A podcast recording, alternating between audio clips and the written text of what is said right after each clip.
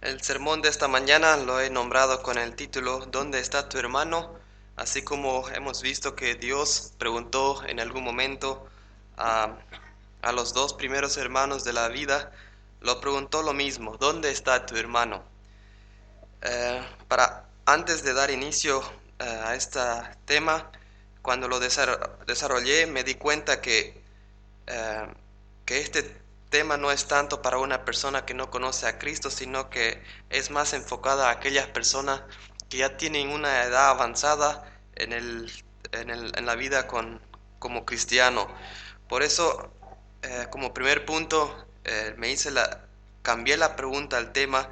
Si Dios no te ha preguntado todavía dónde estás tú, esta pregunta hoy día eh, no será dónde está tu hermano, sino simplemente dónde estás tú porque Dios no va a pedir que nosotros mantengamos una relación con nuestro hermano si no nosotros bien antes hemos empezado una relación con Dios.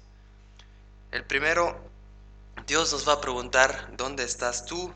Y si Dios ya te lo hizo esa pregunta, ¿dónde estás tú? Y lo has aceptado y has ido a la cruz de Cristo y has aceptado el perdón y tienes una edad eh, en la vida cristiana, entonces la pregunta hoy día está, ¿dónde está tu hermano?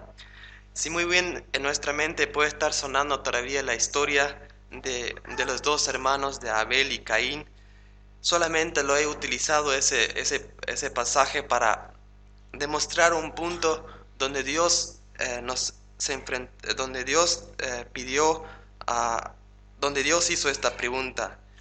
Yo hoy día quiero preguntarlo, ¿dónde está tu hermano? Enfocándonos al hermano de la iglesia, al hermano de la congregación, del cual nosotros tal vez muchas veces nos olvidamos y no nos damos cuenta la, el gran rol que, que deberíamos tener entre nosotros, teniendo una comunión entre nosotros, llevando una relación eh, fija, porque Satanás es un león que siempre nos va y nos ataca.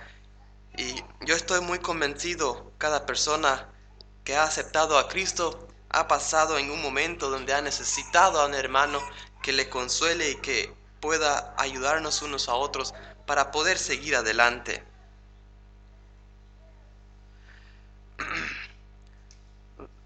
Muy bien sabemos que la primera historia donde está tu hermano son ah, Caín y Abel en este punto, si vemos, si nos damos cuenta, eh, para Dios no era necesario que pregunte dónde está tu hermano. Y también hoy día para Dios eh, no sería importante que nosotros tengamos una, una, relación con su hermano si Él no nos pidiera. Vamos a ver en más adelante en el sermón que Dios pide realmente que tengamos una, una, una relación con nuestro hermano. Dios sabía todo. Cuando preguntó a, a, Caín, ¿dónde está tu hermano Abel? Eh, Dios sabía todo. Sabemos muy bien que Dios es eh, omnipotente, Él lo sabe todo. Entonces para Dios no era necesario que haga esta pregunta. Pero Dios lo hizo para saturar la mente de, Caín, para sacudirlo un poco, para ver si realmente ha ensegado su corazón y realmente eh, va a ir por sus propios caminos y se va a reflejar contra Dios. Y eh, si Caín hubiera en ese momento dicho en una voz de arrepentimiento, lo hubiera confesado a Dios dónde estaba su hermano, creo que la historia sería totalmente diferente.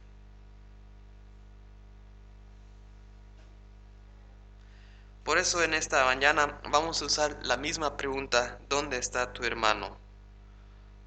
Nos hagamos varias consideraciones en cuanto a nuestra responsabilidad hacia nuestros hermanos.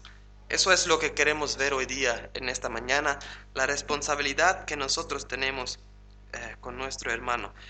El, el sermón lo he eh, desarrollado en cuatro, en cuatro puntos. La, los cuatro puntos empiezan con la misma pregunta. La pregunta ¿dónde está tu hermano? muestra que debemos saber que debe haber un interés, amor hacia nuestro hermano. Entonces, vamos a leer como primer eh, punto en Primera de Juan, capítulo 4, del 20 al 21. Primera de Juan, capítulo 4, del 20 al 21. Si alguien dice yo amo a, Dios y, aborrezco a su, y aborrece a su hermano, es mentiroso, pues el que no ama a Dios, a, su hermano, a quien lo has visto, ¿cómo puedes amar a Dios a quien no le has visto? Y nosotros tenemos, tenemos este mandamiento de Él, el que ama a Dios, ama también a su hermano. Como vemos acá, si nosotros decimos, nosotros amamos a Dios y no amamos a nuestro hermano, aquí la Biblia claramente nos está diciendo que eso es imposible, que no puede haber un amor hacia Dios si nosotros no tenemos un amor para nuestro hermano. Por eso nosotros siempre tenemos que eh, considerar si nosotros decimos que amamos a Dios y tenemos un rencor contra un hermano, que eso es imposible que Dios pueda aceptar eso, que nosotros no amamos a nuestro hermano, no tenemos una relación con nuestro hermano, eh, hablamos en contra de él, estamos enojados por él, no podemos eh, permitir que él pase por nuestra casa o, algo similar y decimos a, otra persona, que nosotros realmente amamos a Dios. Aquí en estos dos versículos nosotros muy claramente podemos ver que, Dios eh, no acepta que nosotros aborrecemos a nuestro hermano, pero amamos a Dios. Aquí vemos la gran importancia que tenemos eh, que amar a nuestro hermano, perdonar a nuestro hermano, porque eh, si, si, nosotros somos personas que aceptamos a Cristo, esto va, a marcar una diferencia en nuestra vida, por lo que el, el mundo va a reconocer la diferencia, la, relación diferente que tenemos con nuestro prójimo. Quizás Dios está viendo un hermano que se encuentra en una necesidad económica, la cual parece no importante para, para nosotros, pero vamos a leer en Primera de Juan capítulo 3, versículo 17 y vamos a ver que Dios también nos ha encomendado, nos ha encomendado la necesidad económica de nuestro, de nuestro hermano. Pero el que tiene bienes de este mundo y ve a su hermano tener necesidad, y cierra contra él su corazón, ¿cómo, ¿cómo morirá el amor de Dios en él? Acá dice, si nosotros tenemos eh, bienes de este mundo, tenemos eh, muchas cosas y vemos sufrir a un hermano y nosotros cerramos nuestro corazón, dice también eh, cómo morirá el amor de Dios en él. Aquí tal vez nosotros llegamos a un punto donde muchas veces nosotros creemos eh, que todo las cosas que nosotros tenemos son cosas nuestras y que no debemos compartir con nuestro hermano. Yo creo que acá eh, en este capítulo, en este versículo 17, Dios no está pidiendo que nosotros demos un montón de dinero a nuestro hermano que tiene una necesidad, sino que tal vez podemos ver una necesidad en una persona, en un hermano o en una persona que no conoce todavía a Cristo y, y lo podemos regalarlo, una simple cosa que, que, para nosotros tal vez ya no significa mucho, pero podemos eh, regalarlo algo y de esa manera poder ayudarlo. Había un, una persona pobre en un barrio y en el barrio había una persona bastante rica y uno que era normal, tenía todo lo que necesitaba y este rico siempre para estar bien con el pobre lo regalaba dinero mensualmente. Después de un largo tiempo dijo a su vecino, ya tantos años lo he regalado el dinero y ahora te toca a ti darle mensualmente para que pueda sobrevivir. Y bien dice el vecino, yo acepto. Y fue al mercado, a una ferretería, compró un anzuelo y invitó al pobre vecino del barrio a ir al, mar o a una laguna a pescar. Cuando llegaron a pescar, lograron sacar peces, los vendieron y de esa manera el, el hombre el mendigo del barrio también tenía para comer. Vemos dos grandes diferencias en cómo ah, ayudaron a una, a una persona que, que pasaba por crisis. Pero vemos lo más efectivo era darle algo y demostrarle de qué manera también él puede progresar. Eso puede ser un punto muy importante para nosotros si vemos sufrir a una persona. No necesariamente necesitamos ir a, darle una fortuna de plata para de esa manera él pueda eh, financiar eh, sus necesidades que tiene, sino simplemente que nosotros demos un poco de nuestro tiempo y le enseñamos de qué manera él puede trabajar para generar dinero. Pero sabemos también que en el mundo hay una cantidad bastante grande de personas que viven en las calles que no son capaces de, eh, muchas de las personas no son capaces para, para poder eh, en comenzar una vida de trabajo que ya su vida está perdida en droga, está perdida en, en muchas cosas que ya son muy difíciles de ayudarlos.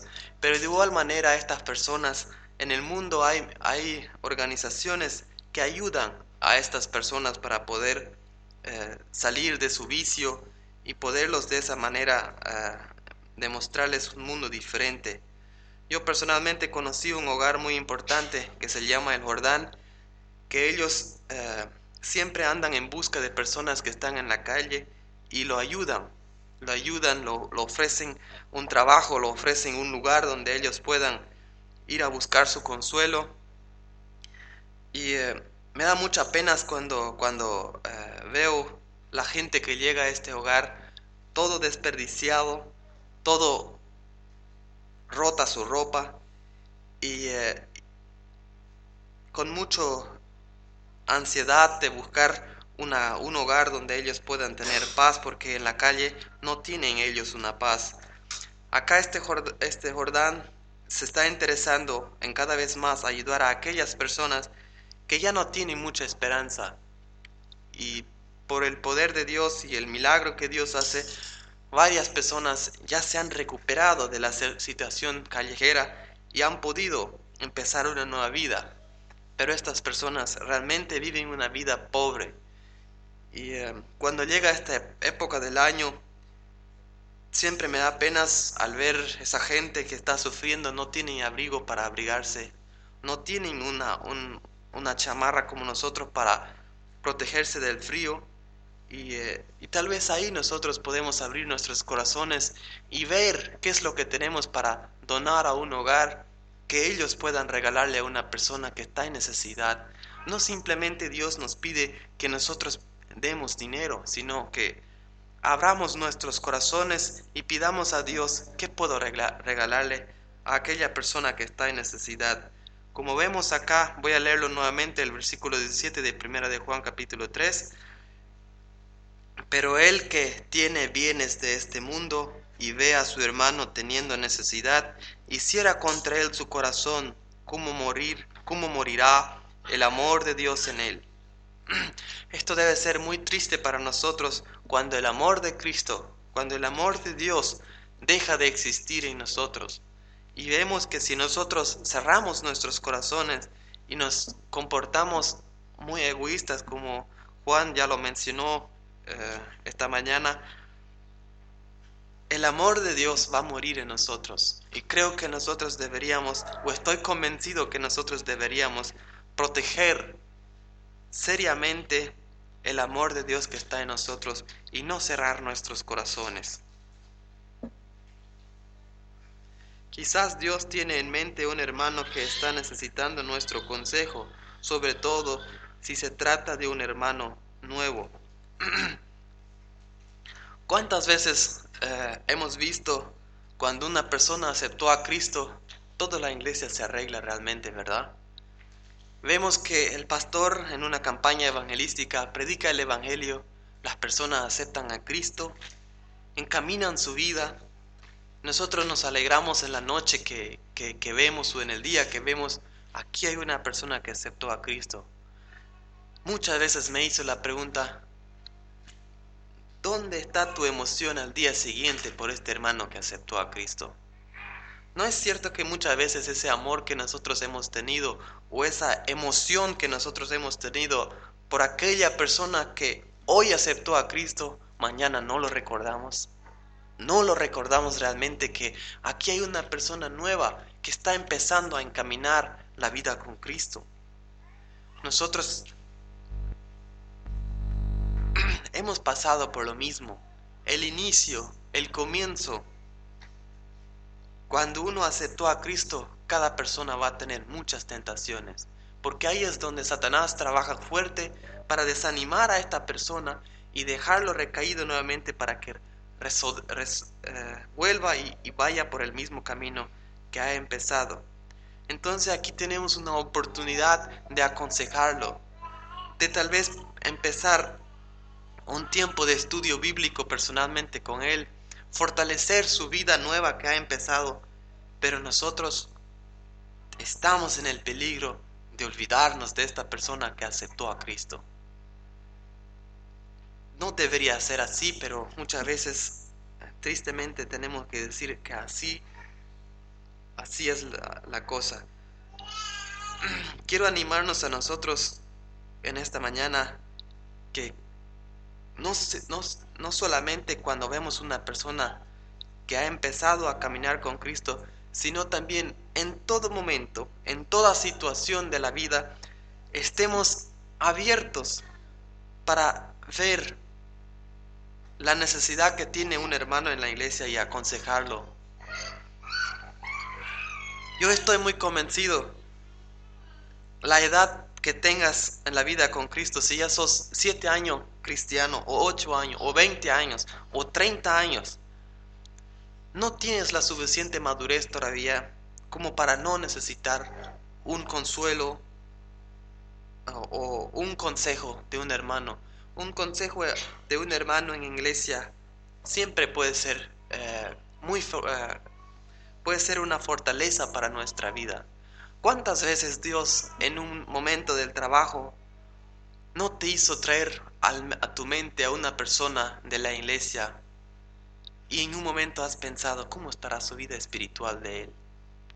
O cuando ves a una persona que aceptó a Cristo, ¿cuántas veces después no pasa que Dios a tu mente trae a esta persona y te pide que ores por él?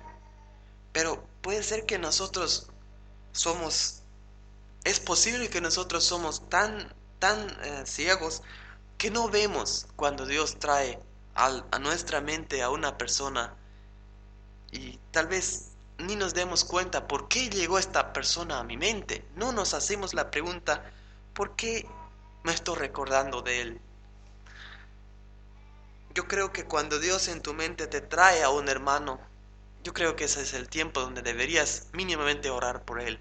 Si sabes cómo está en su vida espiritual o no, eso no nos debería importar. Si no, si mañana en tu trabajo donde nadie te perjudica, llega en tu mente a una persona, ora por él. Ore por él porque yo sé que va a ser bendecido, va a ser fortalecido. Yo tuve la oportunidad de conocer a una persona de La Paz, una persona yo considero espiritualmente muy, muy madura y tenía ah, mucho interés en personas eh, que tengan un crecimiento espiritual avanzado y eh, en, un, en, un, momento en la vida trabajábamos juntos y, él me dijo, yo voy a orar por usted. Y eh, después tuvimos comunicaciones vía Skype y la persona me preguntó cómo estaba y me animó. Y en ese momento él oraba por mí. Y realmente fue un tiempo de mi vida cuando estaba en crisis espirituales bastante fuerte donde Satanás a diario me tentaba y cuando sentía que hay una persona que estaba orando por mí, realmente quedé fortalecido y tenía todas las ganas en mi, en mi alma para poder seguir adelante. Si Dios te manda a orar por una persona y realmente puedes tener un tiempo de oración, yo sé que Dios va a fortalecer a esta persona que tal vez está en necesidad. Y de esa manera Dios pueda fortalecer a mi vida y también a la vida por la persona que, está, que estoy orando. Lo pido que lo hagamos, que practiquemos este, este tema, orar por nuestro prójimo. Quizás el Señor ha visto desde el cielo a un hermano que está necesitado que le alimentes, por lo cual no nos estamos preocupando. Primera de Tesalonicenses capítulo capítulo 5, 14.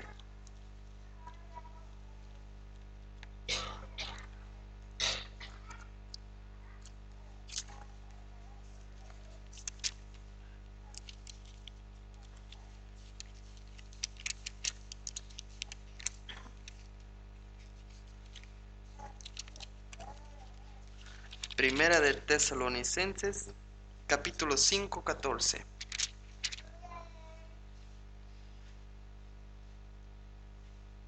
También nos ruego, hermanos, que amonestéis a la ocasión, las ocasiones, que alientéis a los, a los de poco ánimo, que sostengáis a los débiles, que seáis paciente para los para con todos.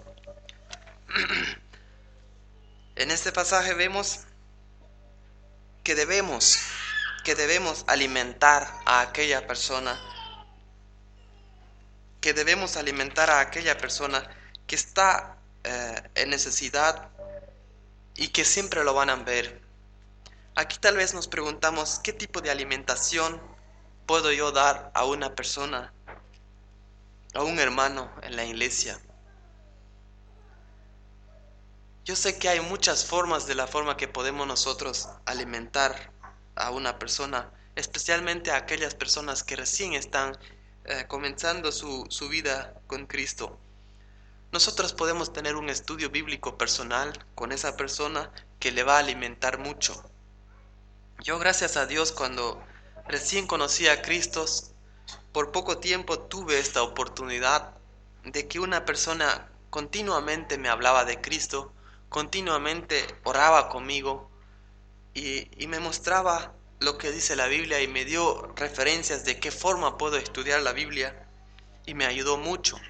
Y que tal vez muchos de nosotros no lo hemos tenido, pero que Dios pide que nosotros también tengamos paciencia con nuestros hermanos, le demos un ejemplo de vida, le, le ayudemos de qué forma ellos pueden estudiar la Biblia, que para Él va a ser una gran herramienta porque sabemos que Satanás viene, nos va a tentar, y si no tenemos armamento en ese momento para defendernos, posiblemente que caigamos y no vamos a poder resistir a la, a la tentación que está hacia nosotros. También en este momento quiero aprovechar de animarnos de que continuamente, si te, si te unís con, un, con una persona de la iglesia, yo sé que muchas personas lo practican, hablemos de Cristo. Yo sé que nosotros siempre tenemos contacto con una persona por el trabajo. Nosotros vamos a una tienda o vamos a algún lugar y encontramos a una persona que, que sabemos que también es cristiano. Y yo sé que si nuestra vida cotidiana va a iniciar en oración y va a iniciar leyendo la palabra, Estoy completamente convencido que tu día no puede pasar sin hablar de Cristo a otra persona. Tal vez nosotros muchas veces pensamos cuando leemos Mateo 28 donde dice, Dios vayan por todo el mundo y prediquen, significa que nosotros prediquemos el Evangelio para aquellas personas inconversas que no conocen a Cristo. Si usted ha pensado así, yo le quiero decir que también Dios quiera que nosotros prediquemos y hablemos del Evangelio a aquella persona que ya tiene a Cristo en su corazón. Y no es para que se convierta nuevamente, sino es para que sea alimentado, para que sea alimentado de una y de otra manera, para que este hermano tenga herramienta, para que este hermano sea protegido en un momento difícil de su vida.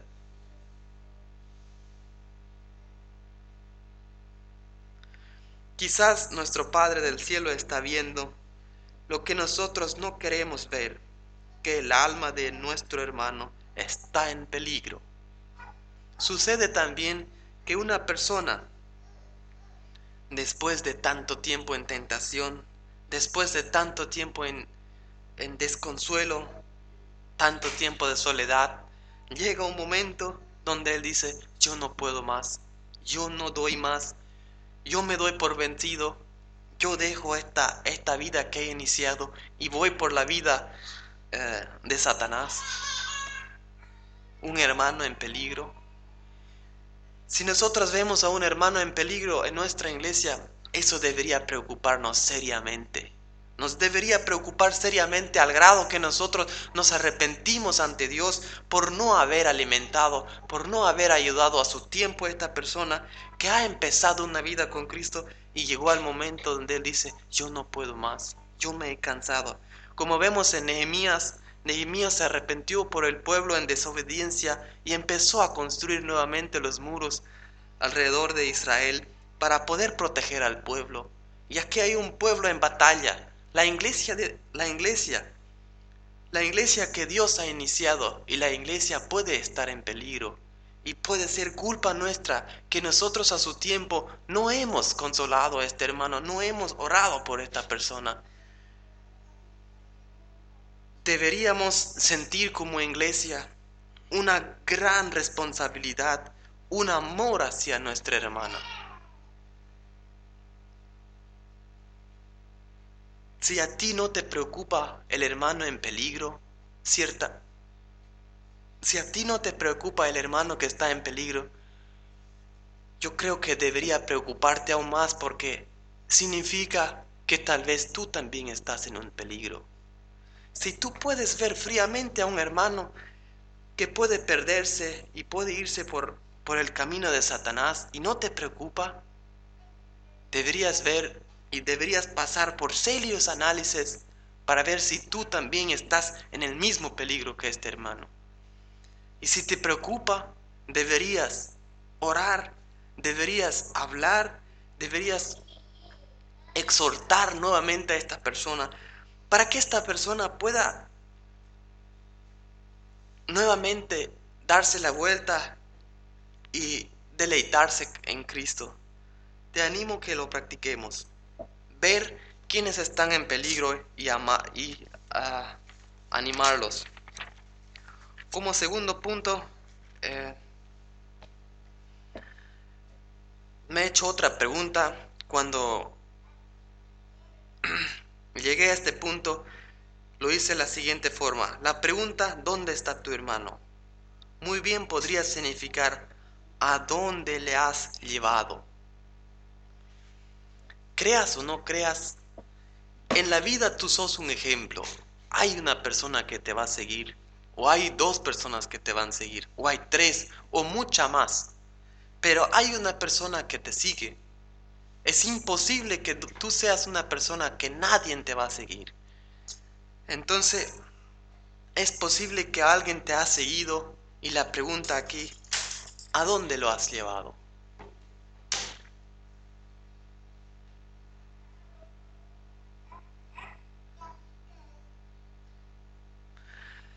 Puede ser que lo hemos conducido a una situación de tristeza por nuestro comportamiento con Él.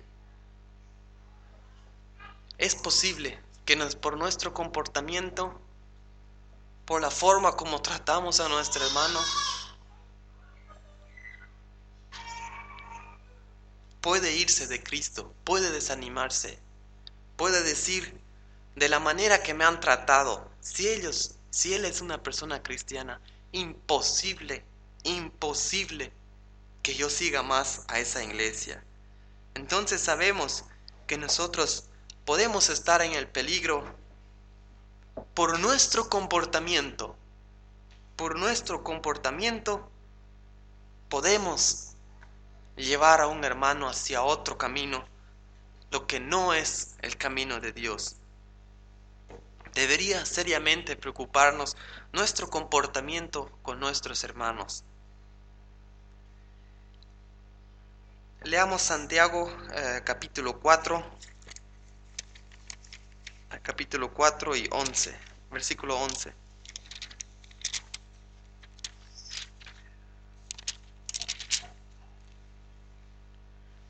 Santiago capítulo 4, versículo 11. Hermanos, no murmuréis los unos a los otros El que mura del hermano y juzga a su hermano, murmura de la ley y juzga a la ley, pero si tú juzgas a la ley, no eres hacedor de la ley, sino juez. Aquí Dios nos dice, aquí la palabra de Dios nos dice que no debemos murmurar contra nuestra hermana, que no debemos trabajar en contra de nuestro hermano. Y es posible. En la iglesia se ven situaciones en las que el ejemplo de un hermano no ayudó a que la iglesia pueda desarrollarse. Quizás él, quizás él está haciendo cosas equivocadas por haberle mostrado, enseñado algún error. También es posible que nosotros enseñamos a una persona un error. Veamos Santiago capítulo 3, versículo 1. Hermanos míos, no os hagáis maestros muchos de vosotros, sabiendo que recibiremos mayor conducta, eh, mayor eh, condeconación. Aquí en Santiago capítulo 3 dice, se da de entender que nosotros debemos enseñar a nuestros hermanos, pero que debemos eh, celosamente cuidar qué es lo que le enseñamos, que no le vamos a enseñar eh, algo que le va eh, a llevar a practicar cosas que no son de Cristo, a practicar cosas que son de este mundo. Y si nosotros nos ponemos a analizar esto, vamos a ver muchos ejemplos donde iglesias enseñan falsas doctrinas, doctrinas que no son basadas en la Biblia, doctrinas que, no son eh, cristocéntricas, como por ejemplo la salvación por obras. Sabemos nosotros que la salvación no es por obras, pero la salvación produce obras. Eso tenemos que tener muy en claro que nosotros no podemos ser salvos por hacer buenas cosas, pero que si nosotros somos salvos vamos a, vamos a producir cosas buenas.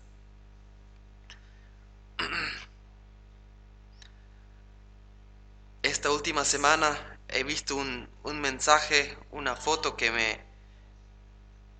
No pude entender cómo iglesias pueden em, eh, pensar de esa forma. La iglesia perdió fondos económicos para, eh, para pagar ciertas inversiones que han hecho y el mensaje eh, dijo más o menos de esa forma que la salvación ya va a ser enviada por correo un correo de email. Si nosotros simplemente depositamos el diezmo de nuestro salario, nosotros vamos a ser salvos. ¡Qué contradicción! Si una persona llega a leer esto, puede pensar, bueno, yo deposito el diezmo y estoy seguro de mi salvación. Una doctrina completamente equivocada y completamente egoísta. Como hemos visto, es posible que nuestro ejemplo le conduce a una persona a una conducta pecaminosa. De esto debemos tener mucho cuidado y celosamente deberíamos cuidar de esto, no caer en esto de guiar a una persona a desobedecer a Dios. Quizás está desviados, desviándose hacia el pecado por nuestra negligencia y exhortable. Si esto llegaría a suceder es simplemente porque nosotros no hemos estudiado la Biblia. Muchas veces cuando analizamos a personas o vemos a personas que andan que andan diciendo que son cristianos pero no practican nada del evangelio, ni siquiera leen la palabra de Dios, el mundo se va a dar cuenta de qué forma nosotros nos alimentamos o de qué forma nosotros vivimos. La iglesia se va a dar cuenta qué tipo de vida nosotros llevamos y nosotros deberíamos alimentarnos a nosotros para evitar que nosotros por nuestro por nuestro ejemplo de vida desviamos a un hermano. Leamos Hebreos capítulo 3, eh, versículos 12 y 13.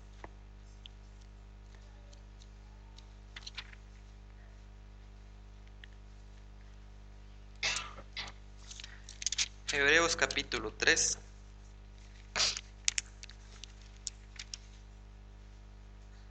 Doce y trece. Mirad, hermanos, que no hagas en ninguno de vosotros corazón malo de incredulidad para apartar, apartarse del, del Dios vivo. Antes exhortaos los unos a los otros cada día, entre tanto que se dice hoy, para que ninguno de vosotros se endurezca por el engaño del pecado.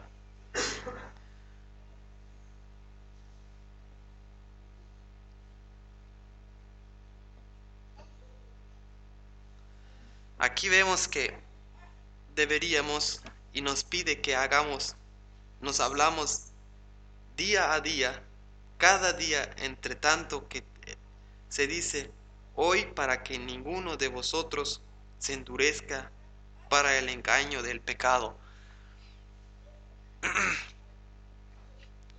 Yo creo que si nosotros entendiéramos de corazón este versículo, deberíamos aún más, con más interés, querer leer diariamente la palabra de Dios, porque sabemos que nosotros vamos a ser engañados.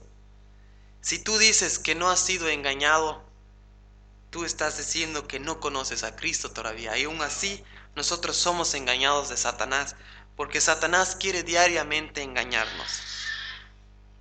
Eso es el trabajo de Satanás. Y aquí está diciéndonos que deberíamos día a día animarnos para que no endurezcamos y vayamos para el pecado.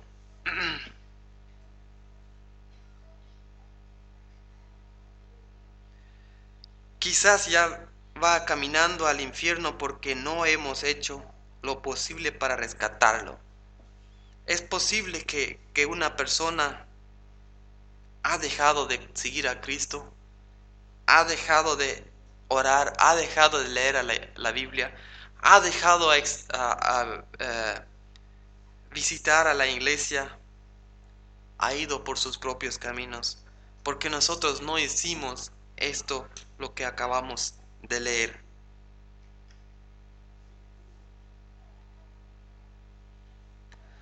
La pregunta ¿dónde está tu hermano? como tercer punto, eres responsable por él. Eres responsable por él.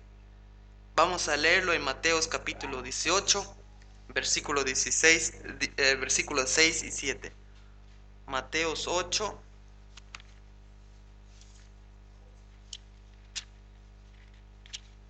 Mateos 18, perdón.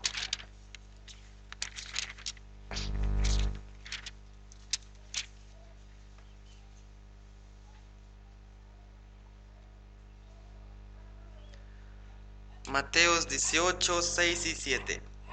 El cual que haga tropezar a alguien de este pequeños que, que crean de mí, mejor le fuera que se le coloque al cuello una piedra de molino de, de asano y que se le hundiese en el profundo del mar y del mundo por los tropiezos porque es necesario que vengan, que vengan tropiezos, pero hay de aquel hombre que viene, quien viene el tropiezo.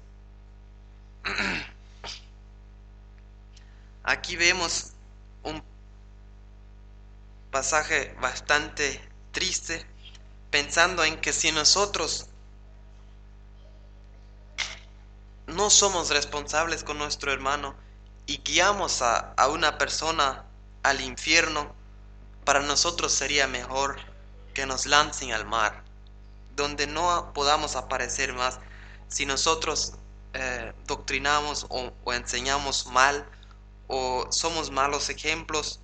Y sabemos hoy en día que hay personas que practican eso de desviar conscientemente a aquellas personas que están interesados a vivir con Cristo para que no puedan entender y no puedan encaminar a Dios, caminar con Dios.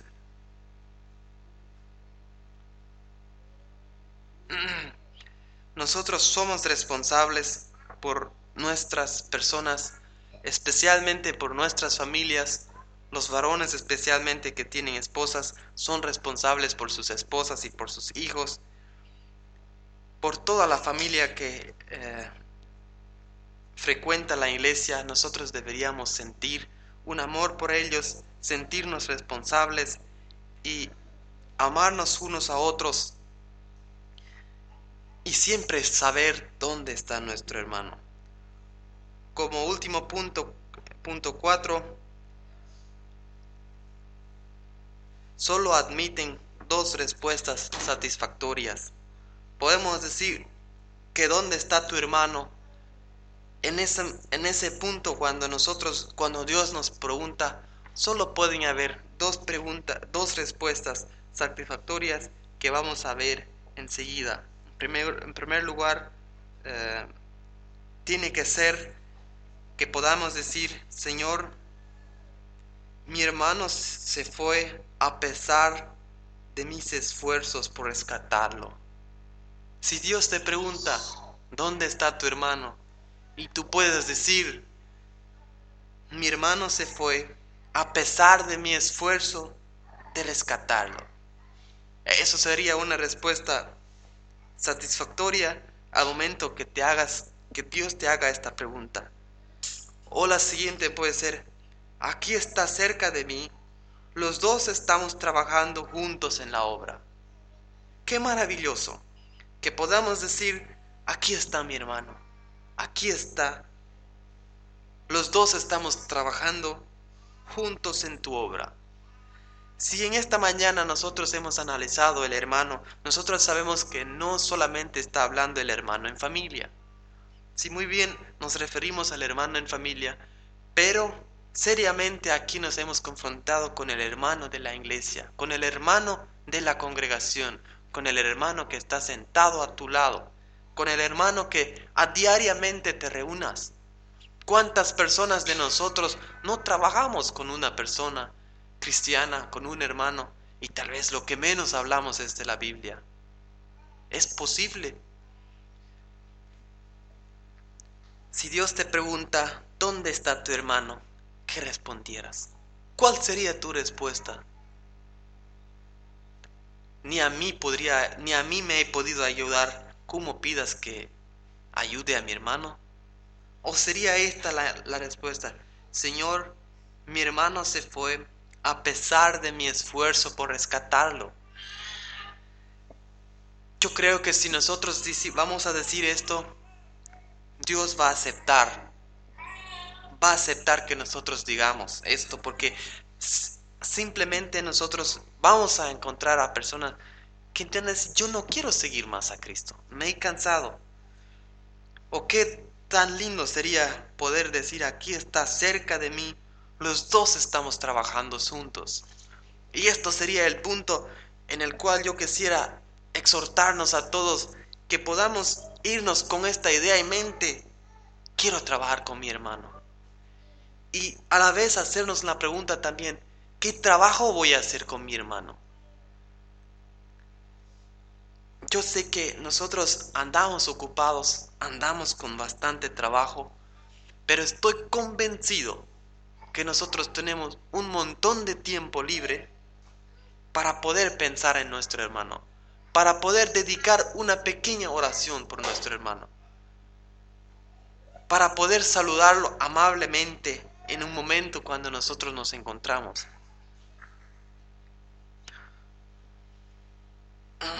Como conclusión, hermanos, qué bueno sería que lo que hemos considerado en esta ocasión nos haga ver con mucha claridad que la relación fraternal es una de la gran responsabilidad.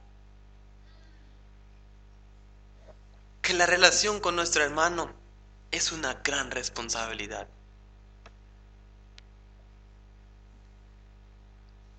el cumplir con él o no puede ser la diferencia entre, entre que nuestro hermano pueda vivir confiando o no. Vaya creciendo para salvación o no. Llegue a salvación o a perderse. Sabemos que va a depender de mí, va va a depender de usted, de cómo va a crecer tu hermano. Eso lo hemos visto claramente con todos los versículos que hemos utilizado en esta mañana, que la relación con tu hermano va a depender de su desarrollo espiritual. Y si no te preocupa el desarrollo espiritual de tu hermano, con eso estamos diciendo que nosotros no tenemos un desarrollo espiritual.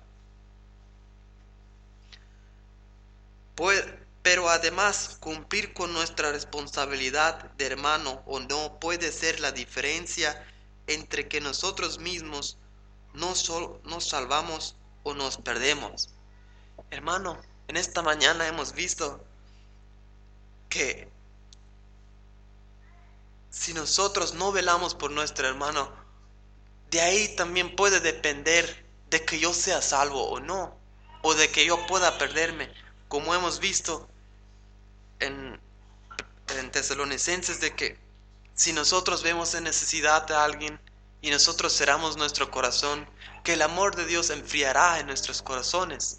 Y si el amor de Dios enfría en nuestros corazones, estamos al camino a la perdición sabemos claramente si el amor de Dios ha enfriado en tu corazón, estás al camino a la perdición. Realmente quiero nuevamente exhortarnos unos a otros, a toda la iglesia, que podamos ver la gran responsabilidad que tenemos para trabajar con nuestro hermano y eh, oremos por nuestros hermanos. Oremos unos por otros.